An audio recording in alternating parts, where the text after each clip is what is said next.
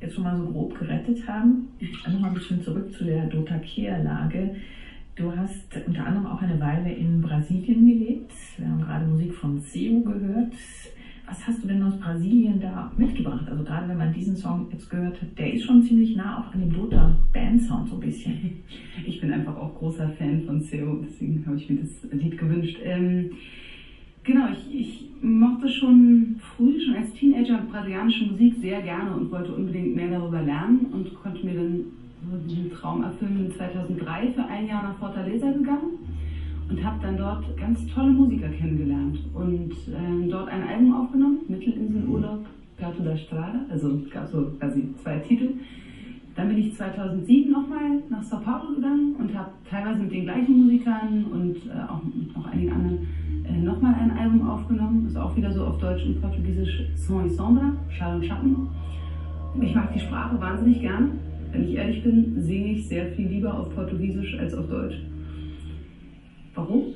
Deutsch hat einfach per se keinen guten Sprachklang. Es gibt so viele unbetonte Silben, es gibt so harte Konsonanten, es gibt einfach weniger klingende Vokale und die Sprache drängt sich immer mit ihrer Bedeutungsebene so wahnsinnig stark in den Vordergrund. Und meine steile These ist, dass auch für ähm, portugiesische Muttersprachler oder auch bei englischen Stücken für englische Muttersprachler der Text mehr in der Musik verschwinden kann in diesen Sprachen, als es bei Deutsch möglich ist. Weiß nicht, wenn man mal irgendeinen Radiohead-Song gehört hat und auch selbst eine englische Muttersprachler gefragt hat, worum geht eigentlich der Text? Weiß nicht, habe ich noch nie drauf geachtet. Und das ist bei portugiesischen Stücken auch, äh, mir auch ganz oft passiert. Und bei einem deutschen Stück ist es fast nicht möglich, dass die Bedeutungsebene einfach so in der Melodie verschwindet. Ich habe das auch schon versucht zu schreiben, aber es geht nicht. Man, man, kann nicht einfach nur so beim Sprachklang bleiben. Ich finde, der, der Einzige, der es so ein bisschen geschafft hat, ist vielleicht Rio Reiser. Aber auch da hört man auf den Inhalt. Das ist eine steile These und ich fürchte, die stimmt auch. Ich hätte eine steile Gegenthese. Ich behaupte, wenn du in den Dialekt gehst und Dialektlieder betrachtest, da fällt mir immer auf, da liegt eine unglaubliche Sinnlichkeit. Und da sind manche Dialekte im Deutschen, sei es jetzt das Bayerische, aber auch andere Regionen, die sehr starke Vokale haben, da ist oftmals eine sehr, sehr enge Verbindung. Da verschmelzt das, was du gerade so beschrieben hast. Das stimmt, ja. Ich, ich kann mir vorstellen, dass es da auch funktioniert, dass der, der Text einfach zur Melodie wird. Es geht um die Mutterschaft keines die Sprache mächtig. Meine Eltern stammen aus Niedersachsen und ich bin in Berlin aufgewachsen, kann so ein bisschen Berliner, wenn ich das richtige Umfeld habe, aber habe es sozusagen leider nicht von Hause aus gelernt. Ich hätte sehr gerne einen Dialekt, aber ich habe keinen. Aber das ist ein schönes, ein schönes Thema, die, die Frage, wie kann die deutsche Sprache so einen Groove kriegen oder wie kann man der deutschen Sprache auch den Blues beibringen, hat, glaube ich, Werner Lämmerhirt mal formuliert, als, als er von Englisch aufs Deutsche gegangen ist. Gesagt, das muss doch gehen, dass man irgendwie der deutschen Sprache so ein bisschen diesen Groove abbringen kann. Ja, ich, ich versuche das auch immer und, und äh, Wohlklang ist auch ein ganz, ganz wichtiger Aspekt bei Texten. Und trotzdem, eben weil sich der Text auch immer so nach vorne schiebt und weil es mir auch generell jetzt nicht unwichtig ist, worüber ich singe, muss ich mich dann immer vor allem eben mit dieser Sinnebene beschäftigen. Ist auch in Ordnung, mache ich auch gerne. 2020 ist ein Album von dir erschienen, da hast du dich mit den Sinnebenen von Mascha Kaleko auseinandergesetzt und ihre Texte vertont, ihre Gedichte. Sie ist jetzt, würde ich mal sagen, nicht eine der populärsten Dichterinnen, Lyrikerinnen, aber das gilt grundsätzlich für, für Lyrik so ein bisschen. Wie bist du auf sie gekommen? Was gefällt dir an ihren Texten? Also ich muss zu meiner Schande gestehen, dass ich sie nicht kannte, bis vor weiß nicht, vier, fünf Jahren. Da hat mir mal ein Konzertbesucher ein Gedichtband geschenkt und gesagt, hier, das könnte sich interessieren. Und äh, ich finde, sie ist wirklich zu Unrecht weniger bekannt als beispielsweise äh, Erich Kästner oder Regelnatz, ihre Zeitgenossen. Und ich mag an ihrer Dichtung, dass sie so einfache Sprache benutzt und trotzdem immer so viel Tiefe hat, dass sie so manchmal fast schon so spöttisch und so trocken ist und gleichzeitig ist da auch immer so eine Verletzlichkeit und, und Nahbarkeit da. Sie verdichtet wahnsinnig gut, also die Sachen sind so kurz, Davon versuche ich mir immer eine Scheibe abzuschneiden. Ich merke, meine Texte werden, sind immer so ausufernd. Und sie hat einfach, kann so wunderbare Vierzeiler machen, in denen alles enthalten ist. Ja, ich, äh, ich mag ihre Gedichte sehr und habe dann angefangen, nachdem mir dieser Gedichtband so gefallen hat, mich mehr mit ihren Texten zu beschäftigen, habe, glaube ich, fast alles gelesen und dann lagen da für mich eigentlich schon von selbst so Melodien drin. Und ich hatte das Gefühl, ich muss jetzt nur diese Melodien so singen, wie sie da stehen oder so ein bisschen so nachforschen, wie sie genau begleitet werden wollen. Aber ihre Texte bieten sich wirklich an zum Vertonen und sind ja auch wahnsinnig viel vertont worden, schon zu ihren Lebzeiten, aber auch in den Jahren danach. Und ich habe mir aber ganz vorsätzlich keine einzige Vertonung angehört, weil ich dachte, nee, das, das beeinflusst mich dann aber nicht im Guten. Ich muss irgendwie meinen eigenen Weg nur mit den Texten arbeiten. Ja, das ist dabei entstanden. Du singst auf dem Album viele Duette mit ganz unterschiedlichen Künstlerinnen und Künstlern, unter anderem auch mit Hannes Wader. Da habe ich gedacht, das ist interessant. Also ich dachte, bei jedem Duett ist es interessant. Bei dem dachte ich, das ist wirklich interessant. Wir haben Hannes Wader und Dota Kier zusammengefunden. Wir hatten uns mal im Rahmen einer ZDF-Aufzeichnung kennengelernt, äh, wo wir beide gesungen haben. Und dann habe ich dieses Gedicht gelesen und die Gedichte sind ja gar nicht für zwei Sprecher gedacht, aber ähm, ich habe gemerkt, dass da so eine, was Interessantes entsteht, wenn man so ein Gedicht auf zwei Sprecher aufteilt. Und genau bei diesem Text, den ich mit ihm singe, da heißt es, da betrauern halt zwei ihre verpasste Liebe sozusagen. Und mir fällt dann die Zeit zu, Tag um Tag, Jahr um Jahr habe ich nach dir gespäht, doch da warst du auf endlosen Fahrten. Und da steckt ja irgendwie schon das heute hier, morgen dort von alles war da drin. Und dann habe ich gedacht, ach, den frage ich ihn, das würde so gut passen, wenn wir das singen äh, zusammen. Ja, und ihm hat es gut gefallen und dann hat er mich eingeladen, bin ich zu ihm nach Kassel gefahren mit meinem Tontechniker und wir haben es bei ihm im Wohnzimmer zusammen aufgenommen. Ist Hannes Wader ein Vorbild für dich?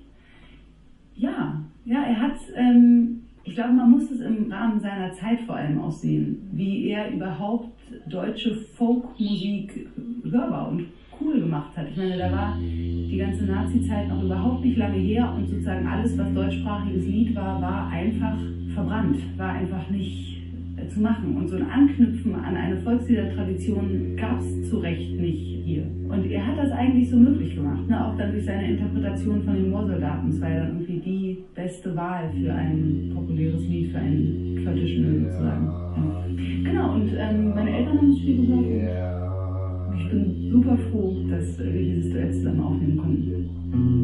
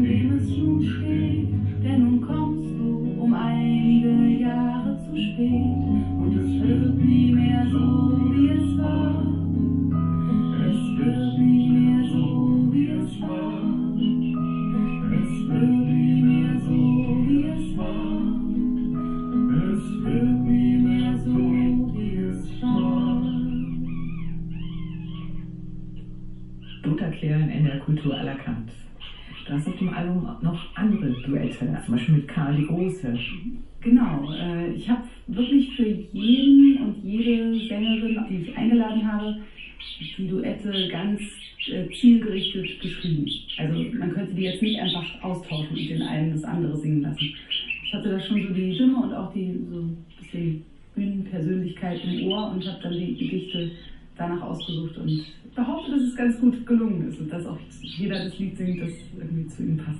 Mhm. Wir haben noch nicht wirklich über, über Vorbilder gesprochen, auch noch nicht über klassische Musik, weil, wie du im Vorgespräch gesagt hast, klassische Musik für dich überhaupt kein Thema ist. Also jedenfalls keines, was dich aktiv so beschäftigt in deinem Hörverhalten. Ja, also ich habe mit Klavierspielen angefangen, lange bevor ich Gitarre gespielt habe. Und da habe ich gerne so Mozart-Sonaten und Bach-Fugen und sowas gespielt. Aber ich höre ich höre nicht gerne klassische Musik. Und ich habe mir das immer so ein bisschen als Manko ausgelegt und als irgendwie mangelnde musikalische Bildung oder so. Und irgendwann habe ich gemerkt, nee, ist gar nicht schlimm. Man kann es auch einfach so sich eingestehen, dass man es nicht so mag. Es kommt mir oft vor wie viel Drama um nichts. So. Und ich, ich sehe die Schönheit und ich, ich und die hohe Kunst, die da drin steckt und die Perfektion. Aber ich höre lieber andere Sachen. Es ist mir dann auch manchmal zu viel Perfektion. Zu viel Schönheit, zu viel Streben nach, nach Perfektion, obwohl sie Grundkonflikte oft beschreibt. Das ist vielleicht wie zum Beispiel Science Fiction oder Fantasy. Das ist auch mal die epische Schlacht von Gut und Böse. Und da bin ich gleich irgendwie raus. Das, äh, nee. Also ich, ich höre zum Beispiel sehr gerne Jazz. Charles Mingus ist, glaube ich, mein Lieblingsmusiker. Es gibt so ein ganz tolles Album, das heißt Mingus Moves. Relativ unbekannt.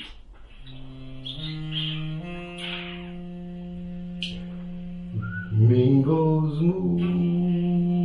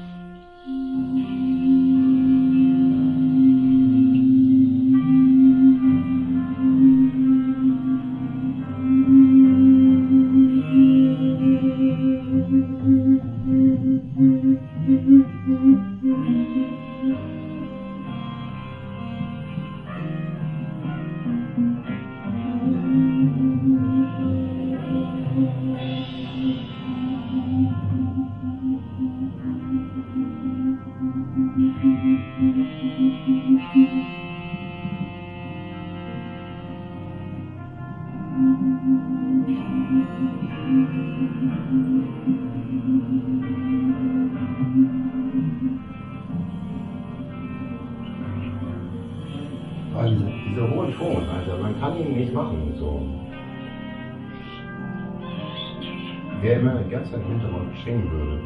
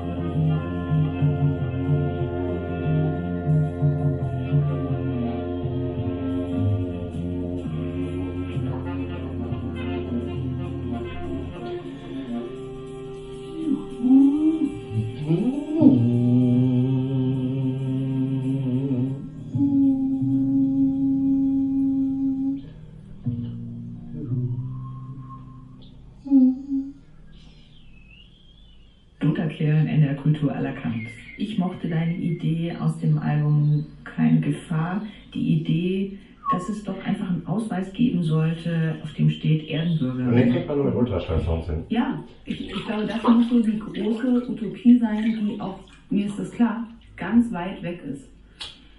Und trotzdem, wenn man sich mal ganz naiv davor stellt, müssen wir es so begreifen, wir sind eine Menschheit und die Probleme, die woanders sind, gehen uns eben was an. Das ist die globalisierte Welt, die werden hier ankommen. Und es ist auch genauso naiv zu glauben, nach 500 Jahren Kolonialismus kann es immer noch so sein, dass in Europa nur die Profite ankommen und die Rohstoffe, aber nicht die Konflikte und die, die Menschen, die unter dieser Politik leiden. Und habe ich das so schön gelesen, Europa reißt mit dem wirtschaftspolitischen Arsch immer wieder ein, was es mit den entwicklungspolitischen Händen irgendwo aufbaut. Und da müssen wir eben auch was ändern. Also schon alleine Schäden mit Subventionen abzubauen, wäre wahrscheinlich ein Riesenschritt. Wenn es irgendwo anders Kriege gibt oder die Lebensumstände so sind, dass man da nicht leben kann, dann betrifft es eben alle. Und auch, auch wenn hier natürlich der Wohlstand genauso ungerecht verteilt ist und es darf auch kein, kein Vorwand sein dafür, die sozial schlechter gestellten und die Ärmeren im eigenen Land sozusagen zu vernachlässigen, also es irgendwie gegeneinander auszuspielen. So, das, da ist auch eine Gefahr drin, ist total klar. Aber so oder so, die große Utopie muss eben sein, wir globale Probleme als Menschheit lösen. So wie der Klimawandel es zeigt. Dieses Problem werden wir nur global lösen können um beim Thema Science Fiction zu bleiben, ein kurzer Blick in die Zukunft der Dota Care. Sie wird viele Konzerte spielen, nicht nur in Lübeck, sondern auch überhaupt im Norden. Und ein tolles neues Projekt ist in sich. Ähm, die. Ich würde sehr gerne irgendwann in der Zukunft nochmal anknüpfen an die Zusammenarbeit mit den brasilianischen Musikern und Musikerinnen, von denen ich erzählt hatte.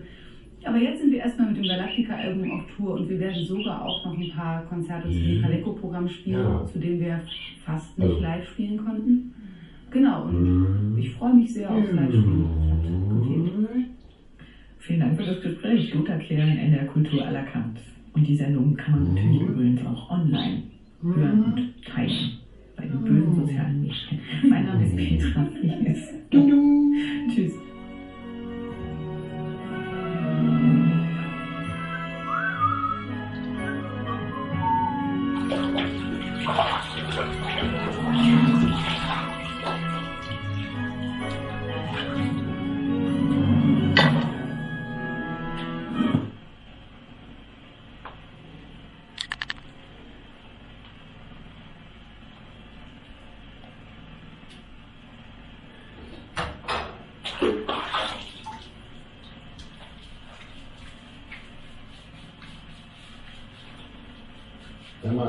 Steht, dann steht man ja auch auf dem Boden und ab. Die brauchen Sand im Badezimmer. Den holen wir einfach unter dem Bett raus, das ist doch weißer Sand, der stinkt der. Wenn im Bett liegt, dann riecht man die ganze Zeit den Moder aus den Spalten, wo das Brett fehlt, Alter. So widerlich. Obwohl man sich ja daran gewöhnt an Gerüche, das muss man sich mal vorstellen.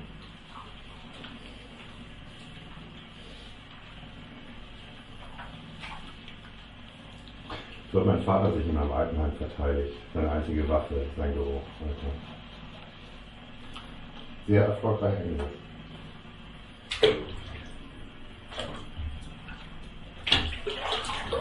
Haben wir uns immer angegrenzt, Alter, wenn wir unterwegs waren. Also es war schon hart, aber es war es wert. Und dann haben sie Betonmischung in den Stuhl getan. Und dann hat er das größte Ei gelegt, was ich je gesehen habe, Alter. Komplett verhärtet wegen irgendwas, was sie mir gegeben haben.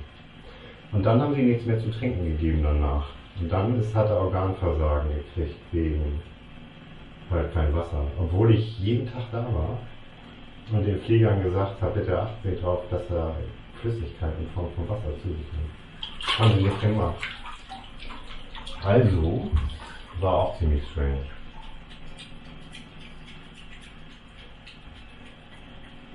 Und der Anwältin war es komplett egal. Die unsere auch. Deswegen sollten sie doch in der Sache vom sie diese Sache machen lassen vom Oberleitungsgericht und dann muss sie muss ja eh als Zeugin dann aussagen halt, weil sie das ja mir gesagt hat alles. Ich weiß das nur, weil sie mich vertreten hat beim BVI. Sie hat ja den Deal mit dem BVI gemacht habe ich ja nichts mehr zu tun gehabt. Wie bisher.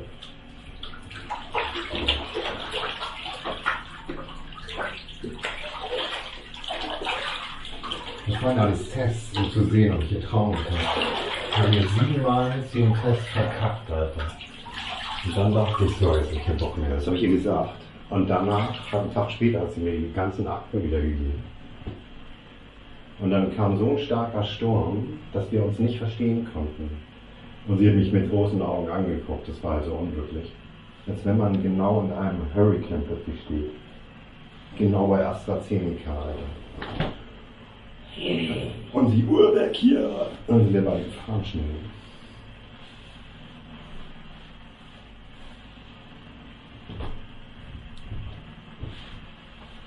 Ja, es gibt so ein paar Situationen im Leben, die sind total unreal, wirklich, so surreal in uns. Schuhe, also man weiß, man ist sich sicher, dass die real sind, Schuhe, sur, aber es ist halt sauer zu sehen, dass man es nicht die ganze Zeit so wahrnimmt. Und das ist so. Das haben sie mir gezeigt. Das, siehst, die ganze Zeit geht es so synchron um einen ab, was man eigentlich nie rauskriegen würde. Man sieht schon nur ein Layer, also eine Gesichtsform. Sieht man nicht. Die ganze Menschheit sieht es nicht. Das war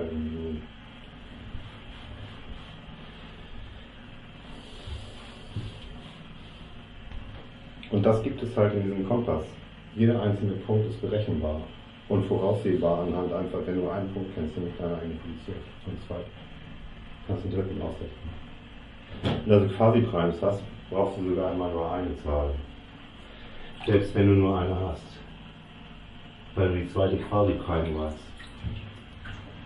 Und damit kriegst du die, du Zeit berechnen. Zeit berechnen. So einfach.